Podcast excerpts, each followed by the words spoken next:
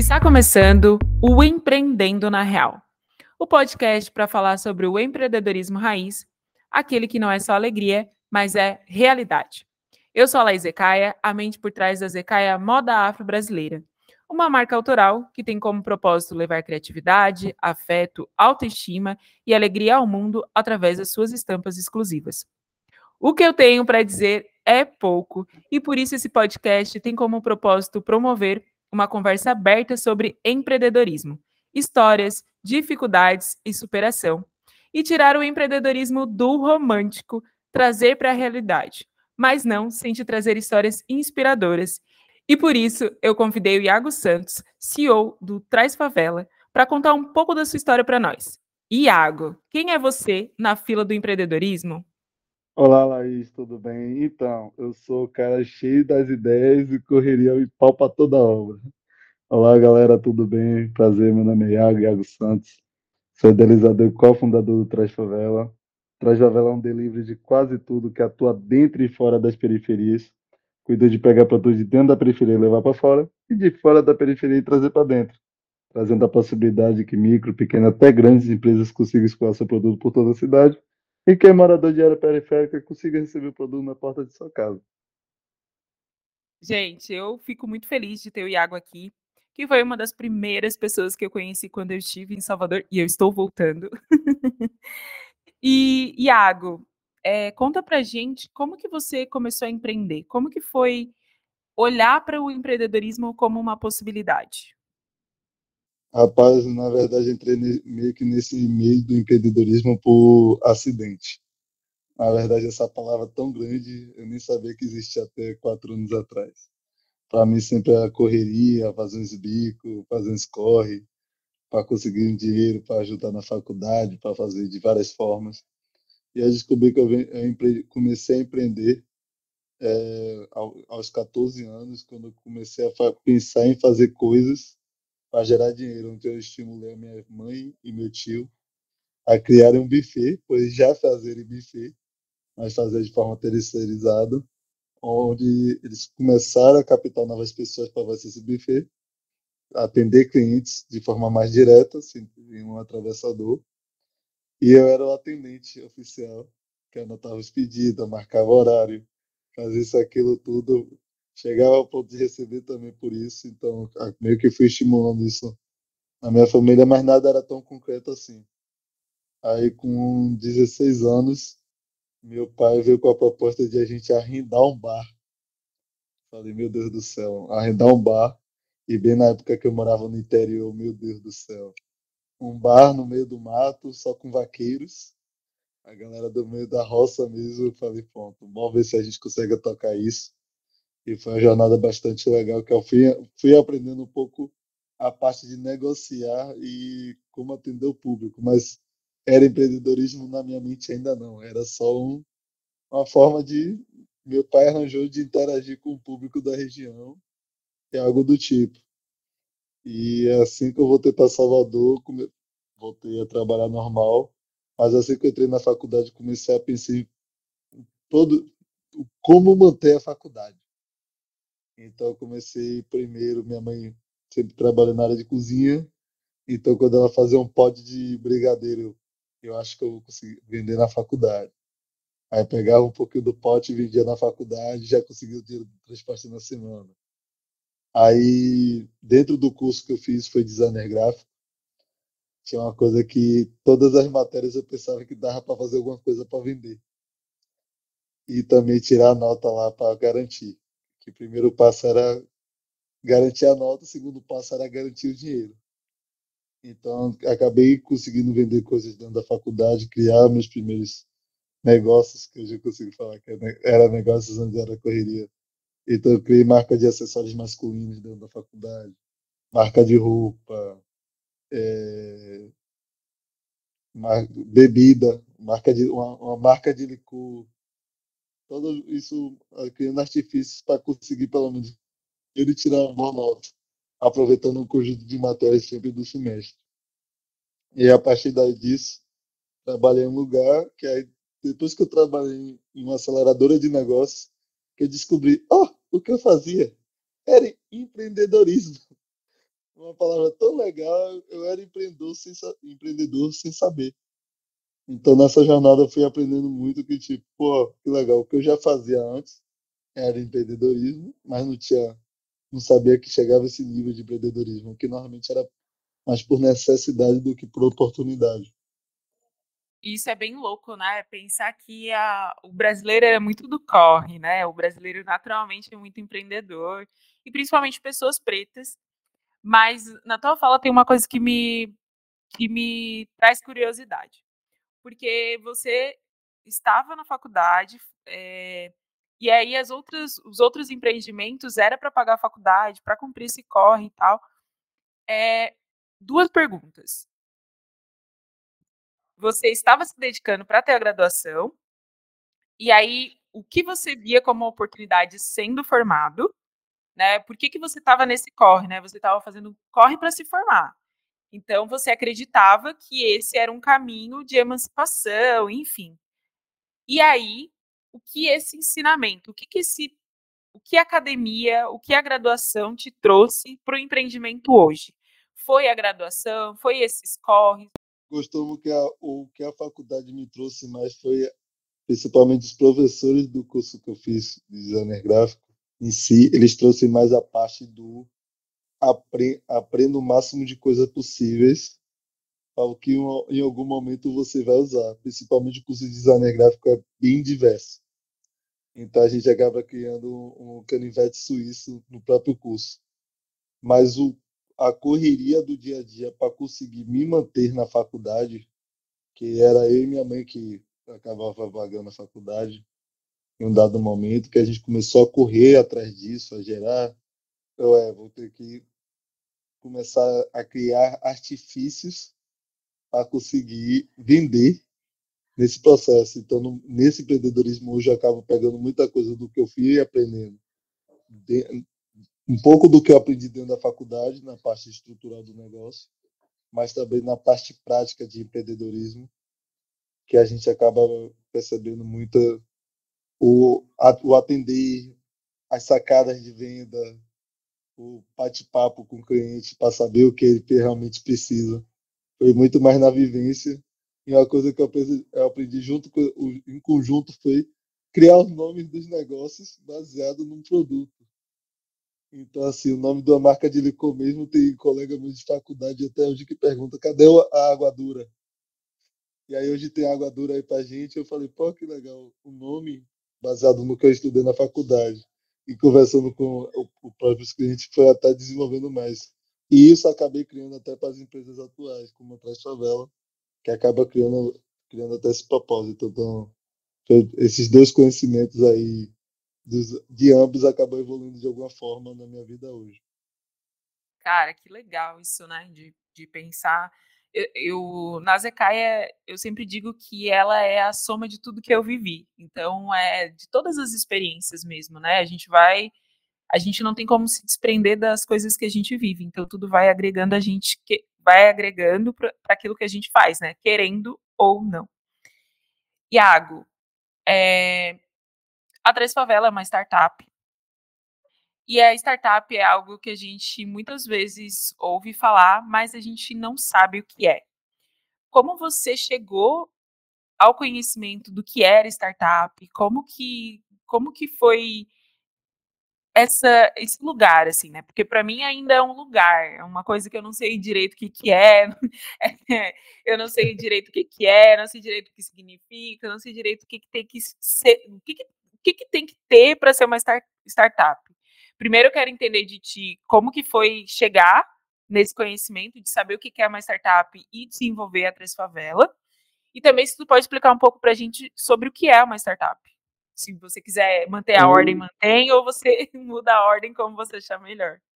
Não, vou, vou pegar a mistura das duas perguntas. Eu caí nesse meio de uma forma bastante legal. Que assim, eu, eu trabalhei sempre como designer gráfico em empresas de comunicações.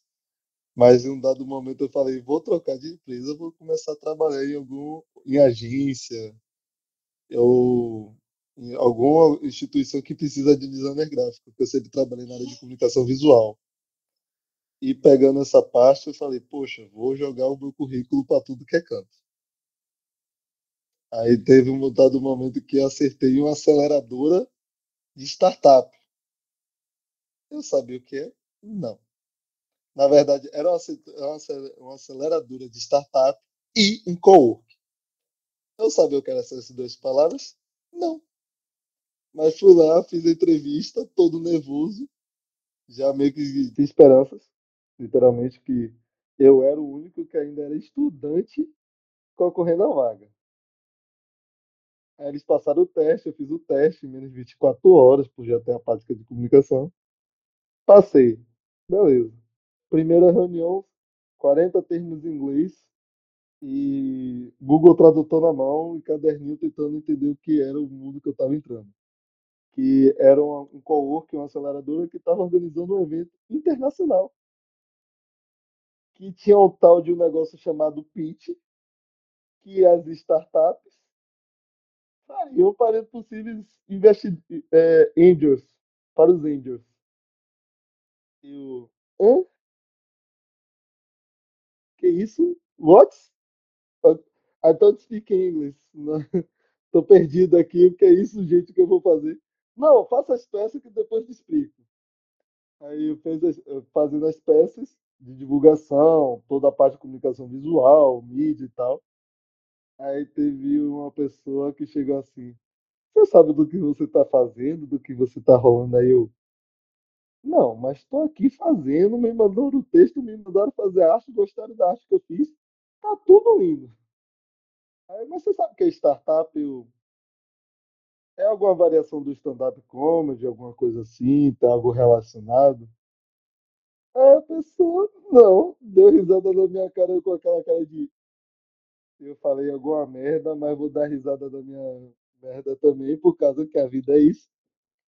Mas aí fui e me explicaram que startup nada mais, nada menos que são empreendimentos com base na inovação e tecnologia, que, são, que tem grandes chances de escalabilidade a baixo custo e consegue escalar muito rápido.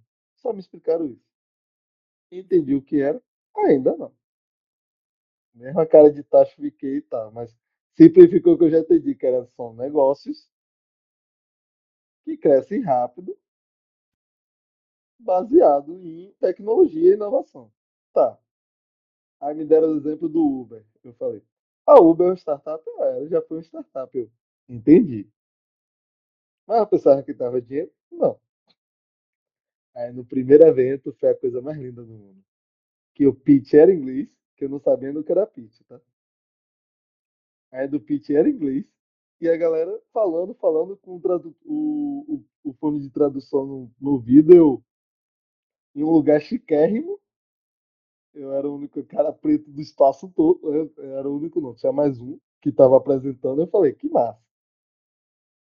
Mas tinha um outro evento no mesmo dia que era em português. Eu, olha, nesse aqui eu vou pegar toda a sacada do que é. Naquele primeiro momento que eu vi o cara falando que precisava de 5 milhões de reais e só tava dando 10% da empresa dele, eu falei, gostei. 10%. O cara ainda tem ideia, tá pedindo 5 milhões e o cara deu. Beleza. Ideia a gente tem aqui sobrando. Vamos tentar. Mas aí depois ainda não entendi o que era pitch. Aí daqui a pouco eu falei, perguntando na cara dura. Sim, gente, vocês falam tanto desse negócio de pitch. O que é pitch? Aí falaram para mim que pitch é o processo de apresentar sua empresa em curto prazo de tempo. Eu, ah, tá, então essa parada que os baleiros fazem no ônibus é, é um pitch. É um pitch, o que o baleiro faz no ônibus é um pitch. ah, legal. Por que vocês dificultam tanto um termo que era só falar apresentação rápida? É triste isso, né? De, de pensar que a gente sabe o que é no dia a dia, mas é propositalmente colocado obstáculos para as pessoas comuns, né? Então, a gente, a maioria da população brasileira não sabe inglês. Eu, inclusive, não sei inglês, né? Tá na lista de coisas a aprender. Tamo Mas... junto. Mas, assim, é, para mim, quando essas palavras aparecem, é mais que para dizer quem pode quem não pode empreender, quem pode quem não pode ganhar dinheiro. Porque lá na sua fala antes, no começo, você falou de toda a correria que você fazia, né, para conseguir pagar a faculdade, e você não nomeava isso como empreendedorismo. E é empreendedorismo. E a gente, é, a gente aqui, eu digo pessoas pobres e pretas, às vezes só pobres, às vezes pobres e pretas, a gente demora a entender que está empreendendo. Às vezes é só corre, é só para pagar as contas e a gente não sai do lugar do básico, né? Porque ah, é para pagar a conta, pagando as contas está tudo certo. E não, não está tudo certo, gente. E é isso, desculpa a interferência. Não, tranquilo, mas a, a jornada foi muito isso. E eu passei um ano nessa empresa que acabei aprendendo muito sobre esse meio de empreendedorismo, inovação, ferramentas de inovação, como se cria startup, como surgiu as startups, quais são os eventos que normalmente fomentam a criação de startup, o que se categoriza uma startup, por que o Transfavela entra na categoria de startup, como criar ideias para, tipo, literalmente já criar ideias baseadas na startup, como transformar negócios antigos em startup. Eu falei, esse ano, literalmente, eu levei um curso de, de, de startup que eu falei assim, é, depois que eu criei a minha, já consegui desenhar mais umas cinco. Coloquei na prática, não. Mas a gente tem cinco desenhados, que é algo que você acaba pegando muito a, o, o, o termo em inglês, um insight de mercado, uma sacada de mercado, mas é muito nessa jornada foi aprendendo muito meio que o sozinho, curioso, participando de evento, perguntando e pesquisando. Isso é louco, né? Que quem gosta de empreender acaba que tudo é vai olhando para todos os lugares como oportunidade, né? Então, de fato, a gente fica com outros negócios aí é, na gaveta, porque a gente não tem como, não tem corpo para dar conta de tudo ainda, né? Porque a gente também entende, e aqui eu estou falando por você, mas, você pode, mas você pode discordar, é, mas a gente entende que sem grana a gente não consegue fazer tudo, né? Então a gente, acaba, a gente acaba colocando projetos na gaveta só porque não tem grana mesmo para tocar vários, várias frentes ao mesmo tempo. Mas eu acho que isso também mostra o quanto a gente é, tem potencialidades aí perdidas e, e, e jogadas, entre aspas, e, e, não tão, entre aspas, assim, jogada no Brasil, né? Porque não temos oportunidades e não temos nem o, o fácil do empreendedorismo, né? Nem os termos sendo fáceis. E aí, é, eu tenho várias coisas ainda para te perguntar, mas como você falou sobre é, essas ideias engavetadas e tal, recentemente você começou a mentorar negócios também. E aí eu quero entender como, como que foi essa experiência para você. Eu digo isso porque eu também comecei a mentorar negócios. e para mim foi uma puta de uma experiência. E eu quero entender como foi para você também eu já tinha mentorado. Ah, só para dizer, só para dizer assim que nós dois fomos influenciados pela mesma pessoa a entrar nesse lugar Foi. de mentoria. Eu acho que ela vai participar da próxima. Ela vai participar de um episódio também. Mas eu já venho, eu já mentoro, na verdade, já tem dois anos. Mas nunca nesse papel de, não, sou mentor e tal. Normalmente, Iago, participa aqui no evento, tem um negócio massa que quer alguns direcionamentos. Eu, beleza. Entra aqui, a gente ajeita, tá, tá os direcionamentos, troca ideia e avança. Mas é, já, já fui mentor de hackathons. Hackathons são competições de criação de negócios, principalmente voltado para a inovação e tecnologia. Eu já fui mentor de, de um hackathon de escolas públicas de São Paulo onde eram jovens de tipo 17, 15 anos, que estavam me chamando de tio, senhor, e eu ficando. Só vou salientar que eu tenho 29 anos, mas já era tio no rolê. E eu vim percebendo muito esse processo de como você consegue trazer direcionamento. E as mentorias, eu tive a sorte de, na minha primeira mentoria mesmo, o negócio foi o primeiro lugar. Eu falei, gente, mas eu falei muita coisa pra galera, não, mas a galera já gostou, já embalou, queria saber que tava mais. Pô, que legal. Bom saber como funciona esse processo. E esse ano eu vi mais numa pegada mais profissional mais segura, ferramentas, segurança, toda uma bagagem que eu já tinha, mas eu falei, vou tentar especializar com incentivo de uma certa pessoa, que ela vai fazer. Vou deixar destaques aqui para assistam ao próximo bate-papo, que ela mesma vai se apresentar. Mas foi algo que eu, poxa, vou encarar, onde eu dei mentoria de, principalmente no mês de agosto e setembro, foram 27 negócios mentorados. Meu Deus. Foram 27 horas aí dedicadas, 27 horas por semana, para se orientar, que foi bastante troca e foi uma sensação de literalmente aprendizado. A maior coisa que eu tirei desse processo todo foi que eu aprendi muito sobre muita coisa que eu não tinha noção que existia no mundo, que eu consegui trazer para o meu negócio, para as minhas ideias que eu sempre tive e tal. E foi algo que eu comecei a crescer muito, principalmente nessa parte de, pô, sabe, ter noção de que tem coisas que estão rolando no mundo, sai um pouco da minha bolha. Que, tipo, eu descobri recentemente que no, no interior do Brasil, da, da Bahia, tem um professor de ensino médio, não, ensino médio não, fundamental, que ele conseguiu criar um bioplástico na cozinha da escola que não tinha equipamento nenhum, através do leite da vaca.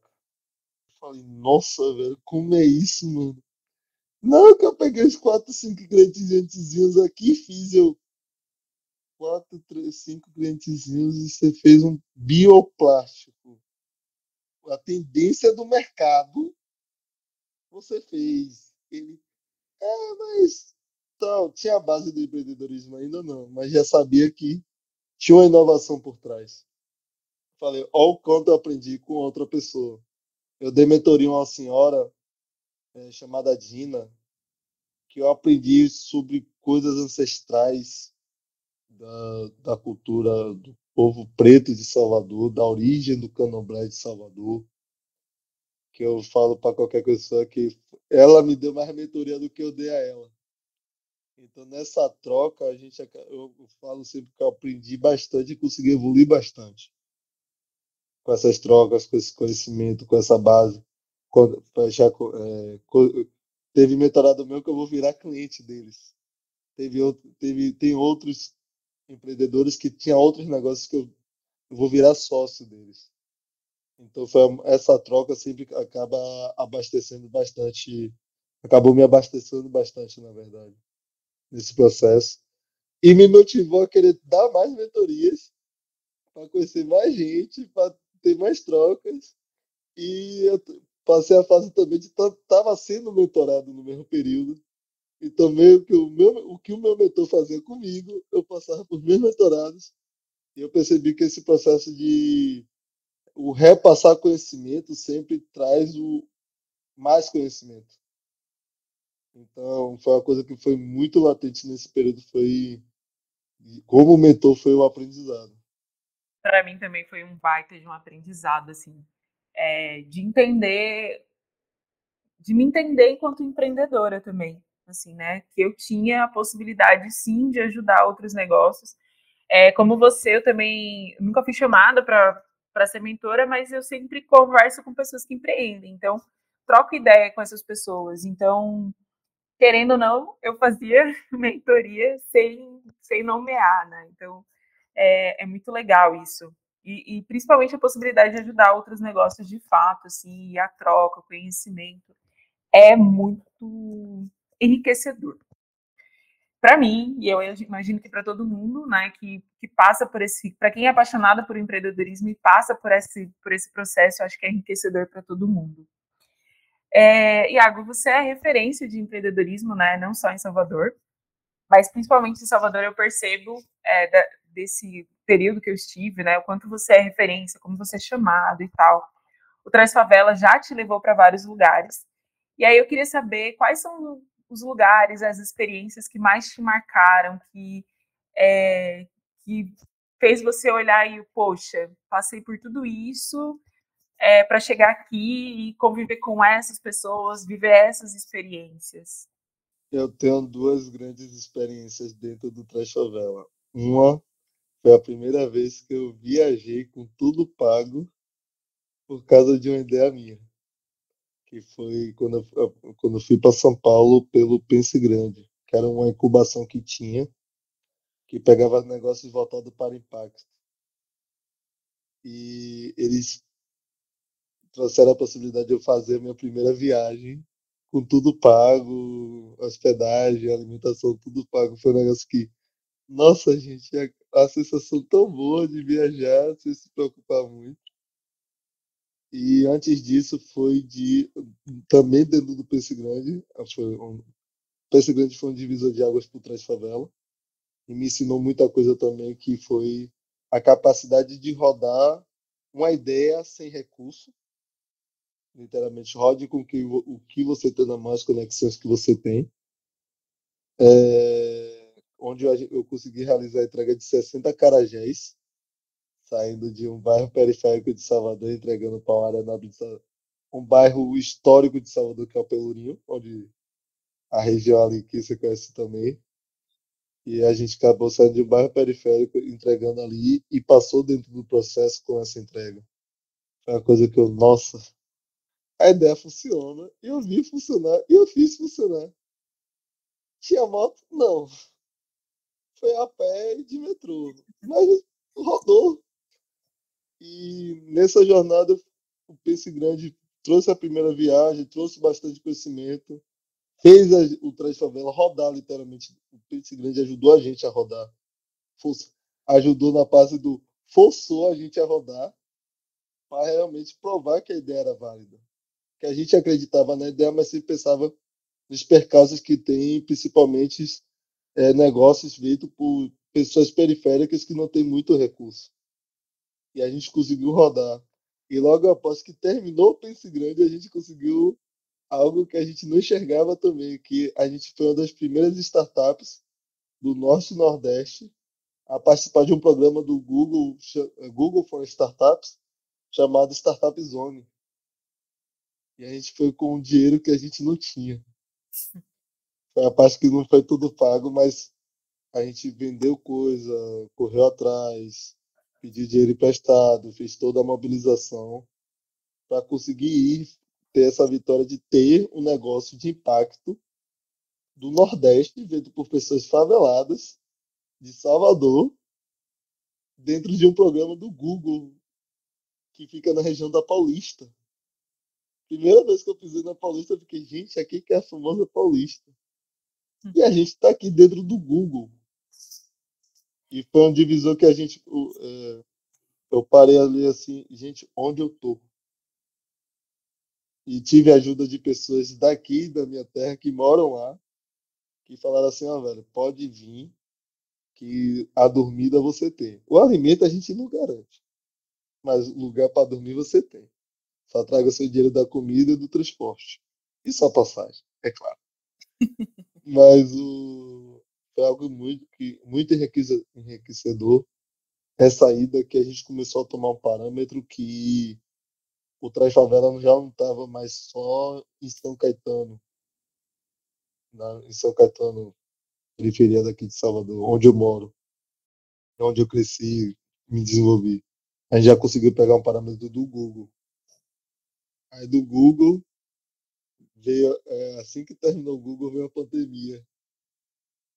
E nessa resenha do Google, a, a gente foi programado para um mês, mas o programa era de três meses. A gente só conseguiu passar um mês lá e veio a pandemia e ajudou a gente meio que a continuar no programa.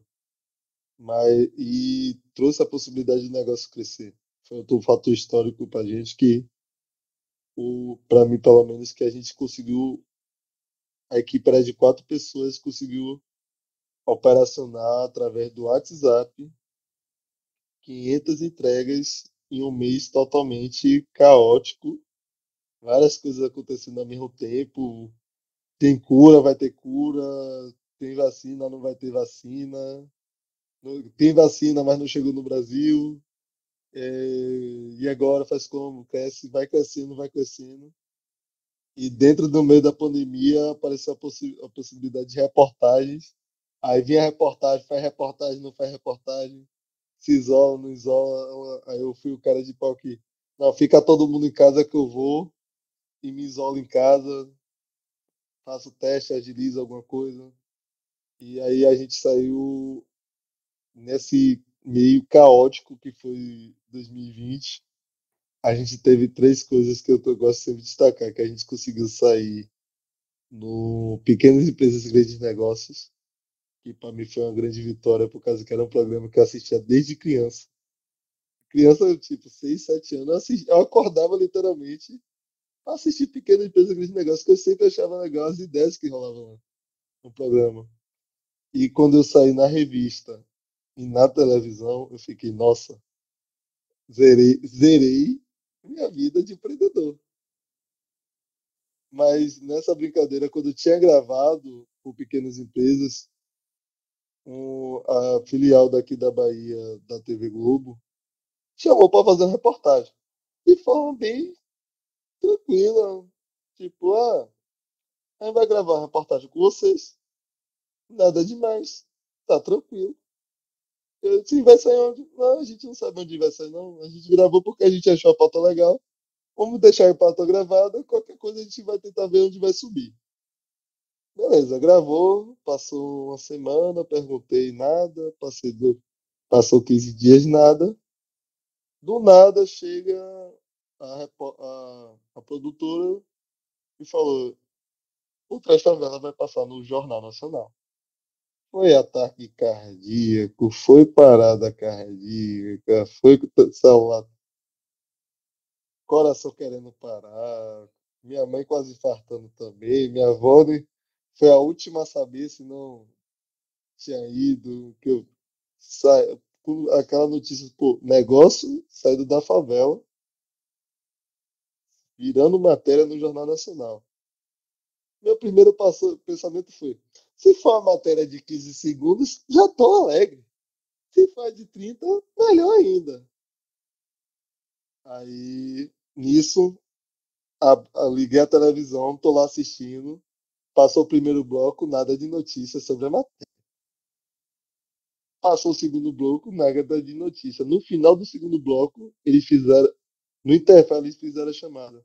No próximo bloco, vamos trazer a ideia de jovens periféricos de Salvador. Eu vou... Aquele negócio que a ficha caiu, e realmente eu ia passar na. E quando teve a chamada, eu pensei, pronto. Nessa chamada, qualquer já serve. Não precisa nem passar mais a matéria. Mas quando passou a matéria, eu vi que a matéria. 15 segundos, a matéria continua. 30 segundos, a matéria continua. Um minuto, ainda estava na matéria. Eu falei, gente, e vão colocar a matéria, a entrevista na íntegra. O clima tudo sobre três favelas. 2 minutos e 13 segundos falando sobre coisas boas criadas da favela. Eu falei, é, disso aí agora não vem mais surpresas. Zerou a vida. Zerei a vida. Chega o Google fora startups de novo. Iago, tudo bem? Tudo bem. Então a gente queria marcar um papo com você. Juntou toda a. Tipo, todo mundo do Google foi startup que eu conheci. Do primeira ida, e todo mundo. Vou fazer um pitch. Estreiei, mas fiz o pitch. Quando eu terminei o pitch, papo vai, papo vem, aí chega o André Barrense, que é o diretor executivo do Google for Startups, Google for Startups Brasil. E Tânia, a gente só fez essa zoeira aqui toda mesmo, só para dizer que você está dentro do Black Thunder Foundation que vai ser o primeiro investimento do Google no Brasil. E você tá dentro. Velho. Não sei se eu chorava, não sei se eu pulava. Eu lembro minha reação que foi. Obrigado. Valeu. Não, obrigado pelo reconhecimento, bastante legal. Valeu e tá, e tá, e tá. Mantive, não sei como mantive a, linha do posturado, posturado e calmo. Quando desligou, eu dei um salto para trás. Eu pulei, eu gritei, eu saí na rua, eu saí na rua, gritei para todo mundo da rua, liguei o som, coloquei no microfone. E foi aquele negócio que eu falei, poxa, um negócio que era uma ideia, que se eu contar, essa ideia não ia sair, que o início do Transfavela surgiu dentro de um hackathon. E no metodologia do hackathon, eu era uma fila de 10 e eu fui o último dessa fila a apresentar. Eu não ia apresentar, perguntar às quatro pessoas que as três me encorajaram a apresentar. Eu falei assim, gente, de uma ideia que eu nem queria apresentar, aonde eu cheguei. É muito louco, né? Pensar nisso. É... Que o empreendedorismo ele muda a vida, né? Ele muda a, a, nossa visão de mundo também, né? Como a gente consegue enxergar novas possibilidades. E me parece, assim, né? Pelo menos olhando de fora, que o lugar da startup ele é um lugar de que muitas coisas podem acontecer rapidamente, assim, né? E mais ao mesmo tempo podem demorar um, um bom tempo. E aí a gente falou de várias coisas, de evolução, de experiências que foram de é, experiências significativas. Mas aqui é um podcast, um podcast para a gente não romantizar somente o empreendedorismo, né? Eu sou apaixonada por empreendedorismo, mas não é esse lugar que nós estamos aqui também. E aí eu queria saber de ti, Iago, qual é, para você, as maiores dificuldades em, em ser um empreendedor? Rapaz, vou começar. Você quer por ordem numérica? alfabética ou de. Rapaz, é assim, desde a minha jornada, o primeiro ponto foi o preconceito por ser um empreendedor, um empreendedor periférico, favelado, tem um ensino superior incompleto. Um curso, na verdade. Mas ainda na fase do estudante de designer gráfico que está empreendendo, que não tem conhecimento, preto da favela que possivelmente não tem conhecimento nenhum.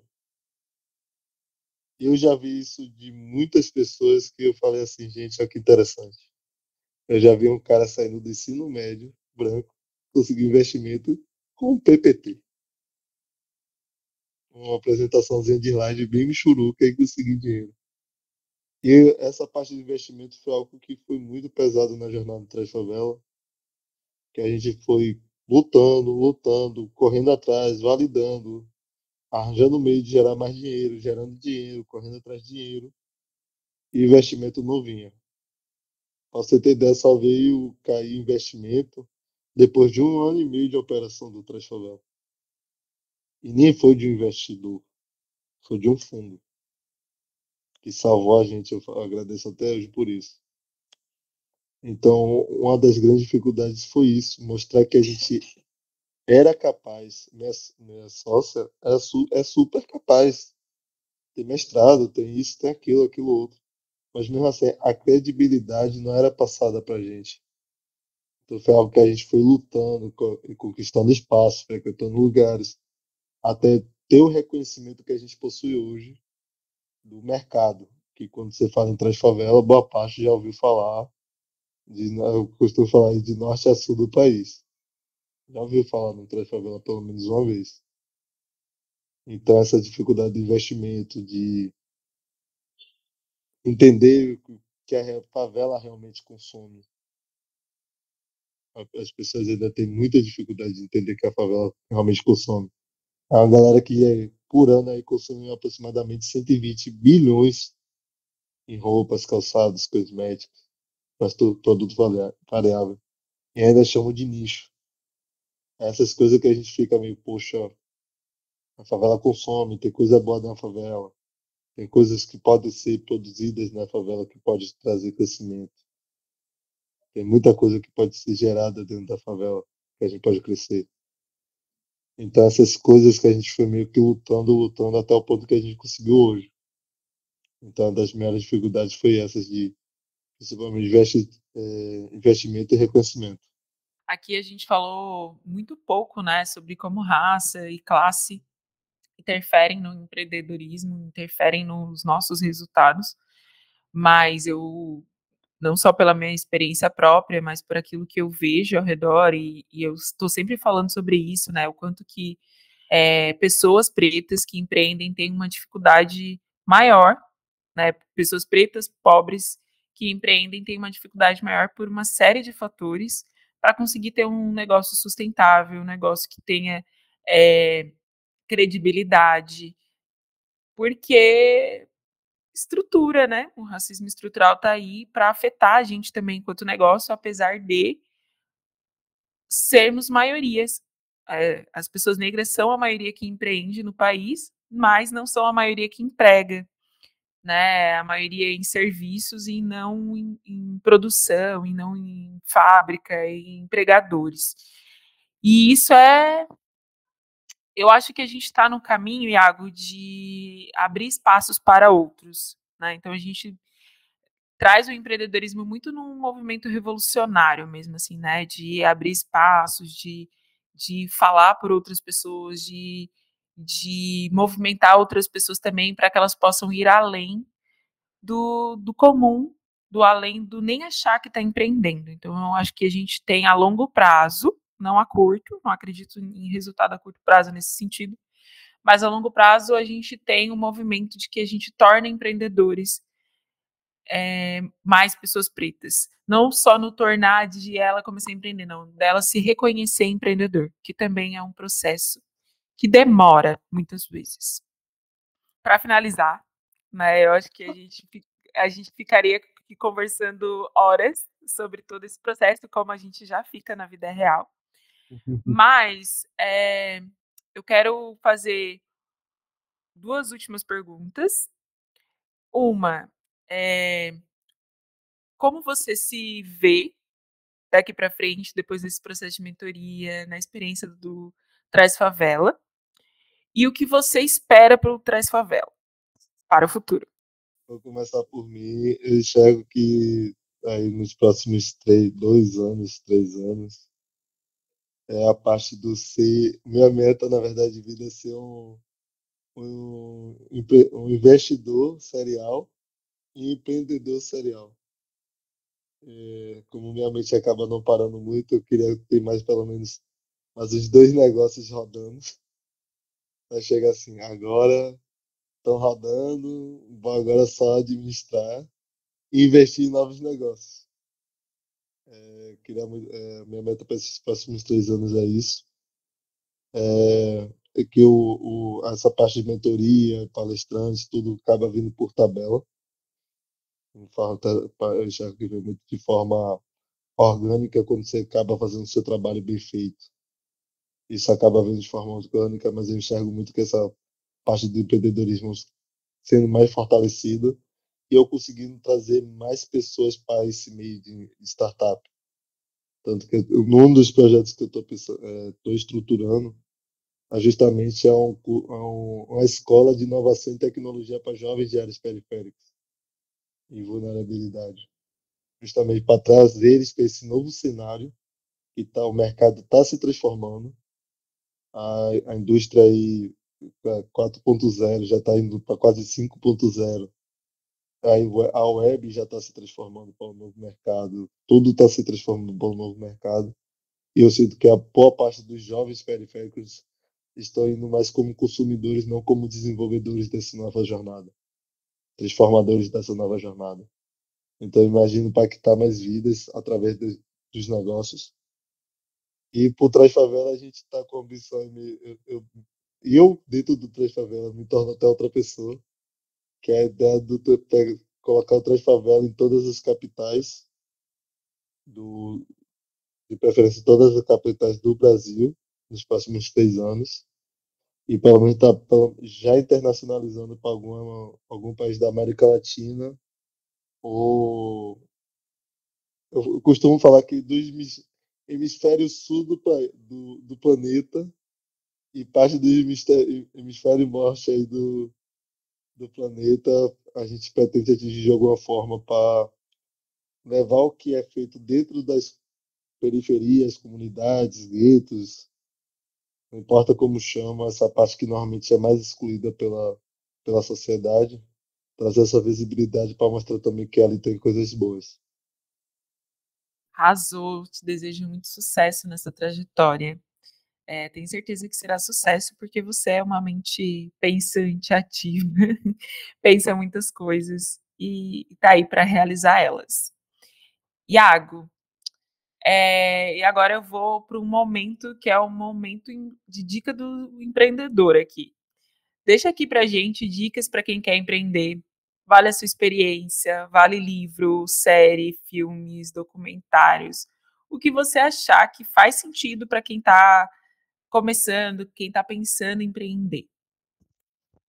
É, eu costumo né, normalmente deixar uma frase que normalmente para quem empreende é uma frase um pouco pesada, mas é, uma, é, é, da realidade do empreendedorismo, que é a parte do quem é empreendedor já passou por aquele momento de querer desistir. E eu sigo a frase hoje que se for para desistir, desista por algo maior. Se o seu algo maior for isso que você está fazendo, segura as pontas. Se não estiver aguentando, pense logo em criar algo duas vezes maior do que você está fazendo. Que a capacidade que você já conseguiu de construir algo grande, para conseguir construir algo maior, sua jornada já ajuda. E tente sempre focar no impacto que você gera em outras pessoas.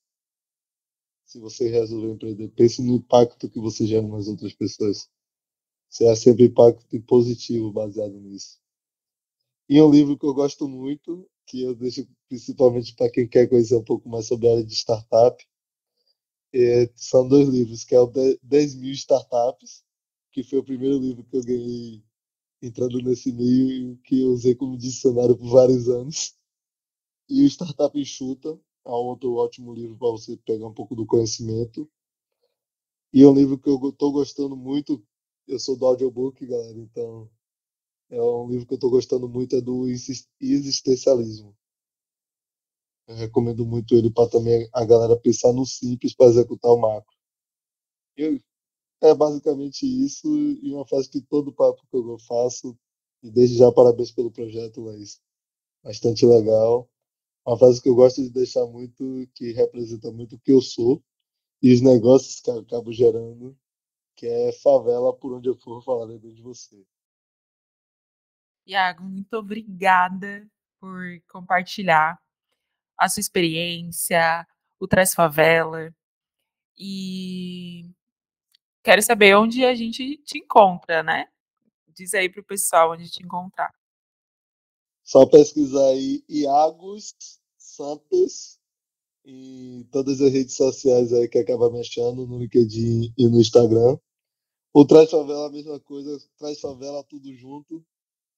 Então, só colocar tudo junto no Traz Favela, que isso acaba ajudando a gente nas redes sociais. E tô postando, vou começar a postar bastante conteúdo sobre startup, empreendedorismo no LinkedIn, então acompanhe bastante lá. Vou criar artigos, falar um pouco mais sobre esse meio de empreendedorismo 2.5, que são voltados para negócios de impacto, contar um pouco sobre ADS, ESG. Vou trazer um pouco mais de conteúdo nessas redes. Mas segue lá, só seguir Iagos, com Ita, Iagos Santos, tudo junto. Você acha lá um cara, um cara bonito como eu. Muito obrigada, Iago. Gente, esse foi mais um Empreendendo na Real para falar sobre esse empreendedorismo raiz, né? Você me encontra nas redes sociais, tanto Instagram, LinkedIn e YouTube, Laís Ecaia. Até o próximo episódio.